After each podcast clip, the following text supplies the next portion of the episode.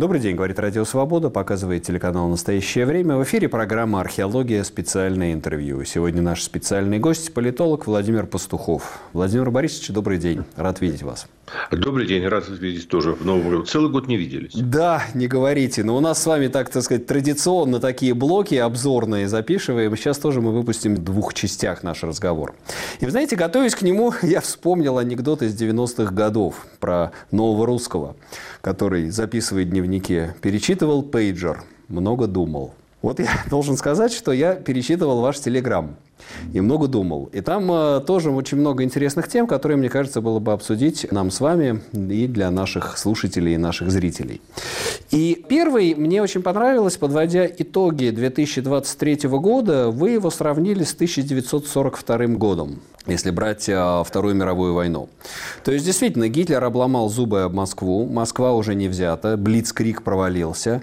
Ну и война понемногу завязает на разных фронтах, переходит в более-менее позиционную, и тем не менее главное сражение еще впереди.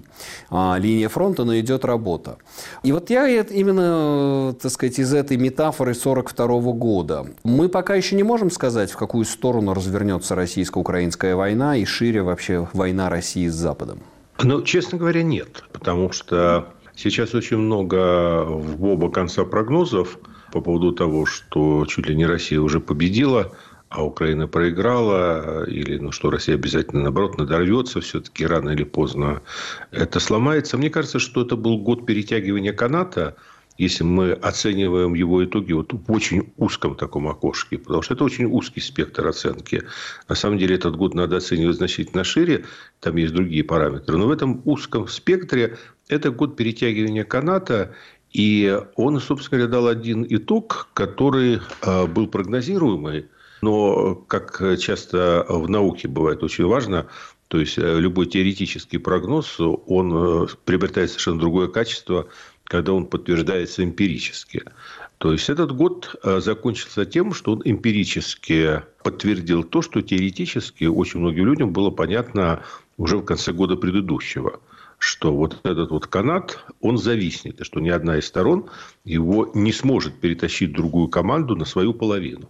Значит, соответственно, следующий год, это зовет интригу следующего года, что борьба из э, как бы категории кто перетянет, переходит в категорию, кто первый отпустит.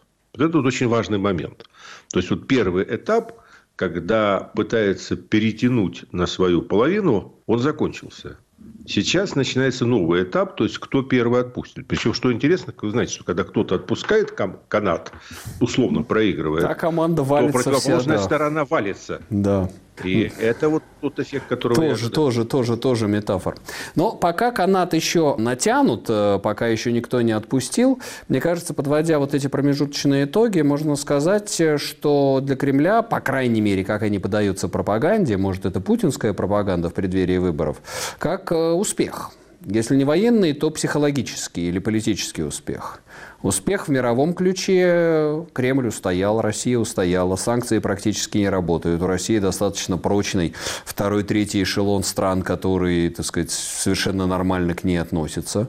И внутри страны достигнута совершенно беспрецедентная консолидация, консолидация элиты, так скажем, дезактивация, деморализация и кооптация общества в это во все. Это что, можно считать в актив Путину? Смотрите, я бы предпочел ответить э, на этот вопрос э, двояко.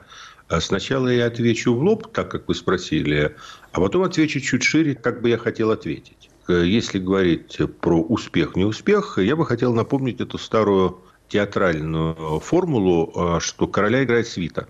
То есть мы знаем, что сам король, он как в шахматах, так и на сцене. Это довольно как бы такая невыразительная фигура, и очень трудно найти какие-то визуальные, эмоциональные средства, чтобы показать, что он тут главный. И для того, чтобы показать, что он тут главный, э, просто приседают остальные. То есть не он выпрыгивает, это невозможно. А, а когда все приседают, то, ну, соответственно, становится понятно, что тот один, который не присел, он главный. То есть короля играет свита. А я бы изменил метафору по отношению к тому, о чем вы спрашиваете, и сказал бы, что победу играют медиа и ожидания. То есть победа, она сама по себе э, может вообще ничем не быть, может быть прыщом на голом месте. Но вот наши ожидания, они формируют ее восприятие. Поэтому, с моей точки зрения, никакого успеха объективного Путина нету. То есть его объективный успех состоит в том, что он не проиграл. Но вот то, что он не проиграл, еще не проиграл, оно воспринимается как победа именно благодаря разогретым ожиданиям. То есть вот эта накачка себя и самых лучших побуждений. Ну, потому что, во-первых, эта качка нужна Украине для самоутверждения, ибо очень трудно идти умирать под какими-то лозунгами какого-то прекрасного будущего через сто лет. Эти ожидания нужны были русской оппозиции. Эти ожидания нужны были западным политикам, которые обосновывали необходимость поддержки. То есть были сформированы определенные ожидания, я бы сказал, навес ожиданий, которые с самого начала были иллюзорными. И тот, у кого есть способность контролировать свои эмоции, все понимали, что это иллюзорное ожидание. И эти иллюзорные ожидания, они рухнули. И вот э, крушение этих иллюзорных ожиданий почему-то было атрибутировано к Путину как его победа. Их надо атрибутировать к себе, к тому, что были завышены определенные своим, ожидания. Да, те... К своим разочарованиям. Я пытаюсь понять, вот эта новая Россия, построенная Путиным, полумобилизованная, с работающей военной экономикой, с сильным силовым составляющим, это классическая Россия? Это традиционная Россия, которая каждый век возрождается в таком вот обличии имперского ресентимента, военной экономики, патриотического угара? Вы знаете, мне кажется, что нет. Никогда не бывает линейного, ну, в истории, по крайней мере, никогда не бывает вот абсолютно линейного падения по прямой вот и так, что в носом землю. Ну, может, бывает, но не в нашем случае. И поэтому, в принципе, то, что происходит с Россией, это обычно всегда довольно сложный штопор такой а знаете, бывает такой штопор, когда самолет планирует, э, опираясь на хвост и вращается вокруг э, собственной оси, он как бы летит как кленовый лист. И вот в этих моментах там бывает некий плато стабильности. И то, что сейчас происходит, э, мне кажется, вещью достаточно ситуативной. То есть с точки зрения какого-то гигантского масштаба истории, то есть, когда кто-то из наших потомков будет смотреть на нашу эпоху с очень большой дистанции, ну, там, лет 50, честно говоря, он не заметит этого там, царского ногтя, понимаете, на этой выпуклости, что здесь... Он, он Балагоя, вот этот изгиб да, Балагоя, да. Он да. видит этого Балагоя, понимаете? Да. А, вот путинского Балагоя, вот, понимаете, где вдруг все шло вниз, а потом взяло и выперлось вот так вот полукругом. Потому что с той дистанции, с той дистанции, это будет, ну, достаточно прямая линия, идущая вниз. Но э, если ты смотришь э, там с дистанции более близкой, ну, допустим, там 15-20 лет, то они увидят вот эту вот выпуклость. А вот если ты находишься непосредственно на линии огня, так сказать, на острие карандаша, то тебе кажется, что это даже и не падение, не падение, а это некий подъем.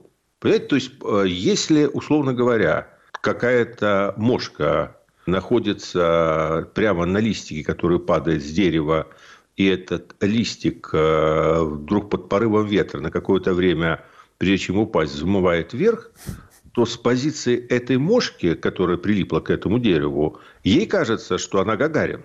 А вот с позиции человека, который стоит на земле, он видит очень красиво падающий листик. Это понятно. Вопрос в том, так сказать, кто мы в этой ситуации. Мошка на листе или человек, стоящий на земле? А, Если смотрите, у нас историческое время, чтобы да, наблюдать, пока этот смотрите. лист, планируя, опустится на землю. К несчастью, к несчастью, для нас ответ абсолютно очевиден. Поскольку мы являемся современниками этой осени патриарха, то, к сожалению, никакой другой роли лично для нас с вами, кроме как роли мошки на листе, к сожалению, не предусмотрено у истории в запасниках. Мы можем просто абстрагироваться от этого. Есть некие мошки, которые обладают э, хорошо развитым абстрактным мышлением и могут представить себя как бы ну, в зеркале. Но они, тем не менее, привязаны к этому листу. Конечно, безусловно, там дети и внуки наши, они будут в позиции того человека, который уже стоит достаточно далеко и смотрит на это. Но это не меняет объективной реальность. Понимаете, при всем при том, что сегодня э, современная квантовая физика, она довольно существенно подпортила наше представление о том, что объективно и что субъективно. Да. И в этом смысле полностью, по-моему, слилась э, с древнекитайской философией, которая не знала э, никаких приборов э, особо сложных, но при этом пришла к этим же результатам где-то ну, 5-6 да. тысяч лет книга, тому назад. Книга перемен, да. Да, да. То есть, понимаете, то есть, удивительным образом оказалось... То есть, это значит, что все-таки можно абстрагироваться, даже не имея инструментария, то есть, если некоторые мошки могут абстрагироваться, то они могут понять, что за этим временным подъемом, этой временной стабильностью на самом деле кроется что-то другое. И возвращаясь mm-hmm. от череды метафор к реальности, а, вопрос стоит следующим, что мы наблюдаем разнонаправленные процессы. И действительно, как говорит наш друг Алексей Алексеевич Венедиктов, все не так однозначно. Потому что фрагментарно есть отдельные сектора, ну и прежде всего оборонка, где наблюдается реиндустриализация, и это безусловный подъем в сравнении с э, каким-то периодом, ну, скажем, 90-х годов, когда происходила очень быстрая и активная деиндустриализация России. Вот параметры деиндустриализация и реиндустриализация, мы видим, что есть очень много областей, где зримо идет реиндустриализация. Ну, я даже на своем личном опыте, я помню по каким-то своим делам адвокатским, ну, у меня разные были клиенты в 90-е годы, мне пришлось с группой американских инвесторов попасть на какой-то радиомеханический завод в Санкт-Петербурге, даже помню. И э, дальше, ну, экскурсия для меня, а поскольку все равно как в душе-то я оставался политическим философом, такая же у меня судьба, то есть я получил просто, э, ну, как бы массу впечатлений, потому что это был завод, который делал все оборудование для атомных подводных лодок, которое касалось там э, каких-то электромеханических э, вещей. И, э, ну, слово за слово, естественно, ты же не можешь говорить только на какие-то узкие темы. То есть, я спросил, а что сейчас происходит? А мне говорят, это был конец 90-х. Говорит, а сейчас, говорит, электротехнической промышленности как таковой в России нет. Она уничтожена. А чем вы занимаетесь? Ну, мы, говорит, занимаемся сборкой. Вот если вы сейчас... А, а, а, а мой клиент просил, чтобы они воспроизвели э, какой-то э, ящик, который может распаковывать э, таблетки, которые туда засыпаются из бочки, и он их расфасовывает, ну, какой-то корейский там. Мы говорим, можете воспроизвести? Да все что угодно можем воспроизвести. То есть, раньше-то подводные лодки делали, а сейчас так стоим. Поэтому мы не можем не признать, во-первых, что Россия прошла очень резкий этап деиндустриализация. При этом а, что-то сохранило. То есть сохранилось старшее поколение. Кстати, сейчас посмотреть на всех этих генеральных э, конструкторов, там масса им, там они 80 с лишним лет. Очень большая часть. Это люди, которые доигрывают э, партии, которые они не доиграли, когда пришел Горбачев и стал резать им финансирование. И все их военно технические тогда фантазии пошли под нож. Но они умерли. Да, их, их, их, их реально. Владимир Валерьевич, но мы сейчас давайте на этой точке сделаем паузу и с этой Давай. же точки да, продолжим наш разговор. Программа «Археология», специальное интервью. Сегодня наш специальный гость Владимир Пастухов. Мы продолжаем наш разговор, подводящий итоги 2023 и пытающийся заглянуть в очень непростой, опасный 2024 год. И, Владимир Борисович, мы начали говорить о том, как, э, так сказать, мнимых или действительных успехах путиномики, а, о том, как идет реиндустриализация России. И вот я в этой а, связи хочу спросить, вернее, даже, вы знаете, продолжить спор. У нас с вами программа, специальное интервью, а до этого были гостями Кирилл Рогов и Мария Снеговая. И у них заочно идет такой спор. Может быть, вы видели по публикациям Кирилла на Ри Раша о том, чем вообще было последнее 30-летие. Потому что Кирилл уверяет, что с одной стороны были те люди, о которых вы рассказываете. Силовики, оборонная промышленность. Вот эти сейчас 70-80-летние генеральные конструкторы, которые еще помнят советский оборонный заказ. С другой стороны, был модернизационный класс. Нефтяные деньги просочились в большие города, которые, так сказать, регулярно поднимали какие-то волнения. И, естественно, в 1991 году, и можно вспомнить и 2011-2012, и протесты времен Навального. И он уверяет, что это было столкновение двух культур – старой советской и новой модернизационной. И вторая культура никуда не делась, и просто это столкновение закончилось э, в итоге войной. Мария же уверяет, что все как бы модернизация России была внешней и поверхностной, демократизация была потемкинской, и, собственно, Россия воспроизвела свою прежнюю, свою старую себя. Вот в этой парадигме вы на чьей стороне будете? Ну, я же известный соглашатель, э, понимаете, э, э, моя любовь Гегель, диалектика... А как тот Равин, и вы правы, и вы правы, да? Да-да, то есть как Равин. Но смотрите, что получается. На самом деле, как говорил один не самый приятный российский поэт, мысль изреченная есть ложь. И поэтому, в принципе, мне близки и те лейтмотивы, которые вдохновляют Марию Снеговую, и те лейтмотивы, которые вдохновляют Кирилла Рогова. И э, если брать их э, механистически, ну, как бы вроде бы и то есть, и другое есть. Но они же не существуют механистически. Понимаете, с одной стороны, Кирилл прав в том, что э, процессы не были однонаправленными.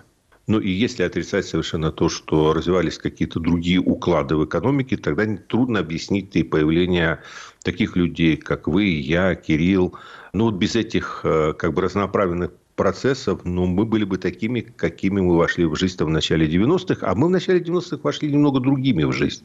С другими взглядами, с другими убеждениями, с другой глубиной понимания процессов. А, ну, не было, например, вообще а, всего этого кластера людей, которые на самом деле воспитаны западной а, современной капиталистической школой. Мы этого недооцениваем, но реально Запад хорошо здесь покуролесил, причем в хорошем смысле слова. То есть, было очень плохого, было много. Было очень авантюристов много, которые приехали выкосить эту траву и прекрасно в этом преуспели. Были идиоты-консультанты, которые как бы приехали как конкистадоры э, в какой-нибудь Парагвай древних времен. А, но, но пришел и большой бизнес – и этот большой бизнес э, пришел в страну, в которой была э, довольно пошлая и довольно отсталая корпоративная культура советских министерств и ведомств. Потом я, правда, понял, что на самом деле на высшем уровне э, управления любой крупной американской корпорации очень напоминает наш Минсредмаш с точки зрения мотивации. Но были и различия. Были и различия. Это наличие вот очень серьезных таких уже твердых формальных протоколов, то есть каких-то методов управленческих школ. Это все вовлекло очень значительную часть э, людей с самого начала, и они, в общем, проходили эту школу современной экономики. Они потом косплеили ее в каких-то своих бизнесах, что-то развивали. То есть, это все было. Не видеть этого невозможно. Но в чем я не согласен с Кириллом, что он хочет представить эти две реальности как равнозначимые, как ну, равностепенные. Да. Ну вот как бы вот было это и было то. И вот тут было, то есть как бы он хочет представить ситуацию как 50-50. И как произошедшее, как результат случайности. Ну, вот эта бабочка, знаменитая история, она попорхала, попорхала, потом ее кто-то дустом облил, и она случайно села не на ту штангу. Понимаете, не на тот край штанги, и в результате э, рухнуло Штанга, все. Да. И, да, и вот здесь, вот в, то есть в той части, что есть две реальности, я с ним. В той части, что это были равнозначные реальности с абсолютно равными шансами на успех – я, наверное, не с ним. И тут я, наверное, с Марией Снеговой в том смысле, что была какая-то, э, ну, скажем так, тяжелая наследственность историческая. И отрицать наличие этой тяжелой исторической наследственности, мне кажется, это отрицать достаточно очевидный факт. И она тяжелая и в собственно историческом, и в культурном смысле слова. А если есть наследственность, соответственно, есть генотип определенный, культурный ген. Если есть культурный ген, то он предполагает определенное поведение. А дальше все как в медицине. То есть, обязательно ли все люди, у которых есть предрасположенность с определенной болезнью, этой болезнью заболеют? Нет, конечно, мы знаем, что нет. Что это вопрос всегда вероятности – но мы просто знаем, что если есть такая генетическая предрасположенность, то вероятность заболеть больше, чем не заболеть. Вот очень вот. интересно, заговорили как раз об этом, и в том числе об антропологической перемене. Из вашего телеграмма мне очень понравился пост про человека леса. Про ресурсы демодернизации, архаизации России. О том, что, ну, вообще всей своей политикой, всем последним двадцатилетием, но особенно последними двумя годами Путин поднял и актуализировал вот этого вот человека леса. Чем леса мне тут э, указали люди, что вот не надо так, так сказать, говорить, стигматизировать лес. Лес – это экологическая реальность. Да, действительно, лес – экологическая реальность, но есть, мне вспомнилось здесь лес как некий закон джунглей, да, как э, в России да, говорят. А я потом объясню. Закон, закон тайга, медведь ведь прокурора да, есть, да, есть такая прав, зэковская что... пословица. Вот. И вот именно такое как бы а, архаичное, ненормативное начало, вот этот вот лес. И вот мне очень интересны были ваши рассуждения по этому поводу. Откуда взялся этот человек леса? Является ли он извечным вообще российским, который никуда не девался? Просто Помните, кстати, как победоносцев, по-моему, да, это приписывают? Россия – это ледяная пустыня, по которой броет лихой человек с топором. То ли Рознов, то ли... Вот тот, тот самый человек пришел, только не с топором, а с кувалдой. А смотрите, э, вопрос для меня интересный, я постараюсь ответить на него ну, как-то интереснее для слушателей, потому что я постараюсь раскрыть немного мою кухню, как я к этому шел. То есть, на самом деле, первый раз я написал о «Человеке леса» задолго до того, как возник мой телеграм-канал. И это была моя первичная реакция на то, что происходило на Донбассе в конце 14-го, начале 15 -го годов. Да, эти и, казаки, эти да, копанки, да, я, эти отправить на подвал, вот поразило, это, да. То есть, что меня поразило, что, ну, я понимаю, что есть, э, ну, заклишованное восприятие там э, того, что происходило. Понятно, что есть э, за все один единственный человек плохой, отвечающий в этом мире, правнук дьявола и брат Воланда Путин – но я-то обращал внимание на то, что как бы невозможно все происходящее атрибутировать исключительно Путину. И меня поразил тогда вот этот поток, в прямом смысле слова, гробовщиков, а, мусорщиков, людей невос... социально невостребованных и непрестижных профессий, которые потянулись, ну, собственно говоря, по зову сердца. Причем это не те э, нацболы, которых тоже было там полно, всякие девушки э, с планами глазами и с дрожащими руками, которые тоже туда поехали, и мальчики. А вот пошел поток вот этого удивительного человека, который в мирной жизни является абсолютным маргиналом, которому абсолютно нет места в том обществе, в котором нет войны и который совершенно неожиданным образом оживает, оживает тогда, когда приходит время дезорганизации. И я тогда понял, что есть некая вот эта граница между человеком поля и цивилизацией, и вот этим вечным человека леса, который подзаряжается опасностью. Вот понимаете, когда э, меня спросят, хочешь ли ты э, постоянной угрозой своей жизни спать в землянке, чтобы на голову тебе валились бомбы, э, я скажу, ребята, пожалуйста, мягкая кровать, теплый номер, хорошая чашка кофе, все остальные в сад – а есть люди, которые, на самом деле, для которых вот это адреналин, это надо. И я вспомнил вдруг очень многие рассказы про войну, про наличие вот этих двух процентов психопатов, которые обеспечивали на самом деле успех любого сражения. Потому что вдруг выяснилось, что только психопаты на самом деле способны идти в штыковую атаку с широко раскрытыми глазами, а не закрывать их при выстрелах в упор. Понимаете, это же все исследовано по итогам Второй мировой войны. То есть я тогда обратил внимание, э, и первый раз э, я понял, что есть вот эта вот субкультура. На самом деле она не русская, она не русская, это субкультура, это общечеловеческая, она есть везде, она распределена в разных народах, чуть-чуть в разных пропорциях. Но, по всей видимости, вот реально исторически в русском народе вот этот вот процент людей леса, он, на мой взгляд, исторически, как бы эволюционно, чуть-чуть выше. Знаете, я вот хотел здесь даже, может быть, уточнить, потому что для меня то, что вы рассказываете, не обязательно леса. Для меня это в том числе я человек, да. Лес, да, да, лес – это как некая метафора ненормативного метафора. пространства. Я, да. У меня есть очень хороший, ну, старший товарищ, он а, блестящий хирург, но при этом, кстати, э, великолепный охотник. И э, у него отец прошел всю войну такой русский казак. И вот э, все его рассказы сводятся к тому, что э, вот люди возвращались с войны, то есть для большинства людей, при всем при том, та война – это это колоссальная катастрофа. То есть, э, ну, есть, конечно, всякие ряженые, которые рассказывают про свои подвиги. То есть, нормальные люди, которые прошли ту войну, они никогда ничего особенно даже в близком кругу, кроме анекдотов, не рассказывали.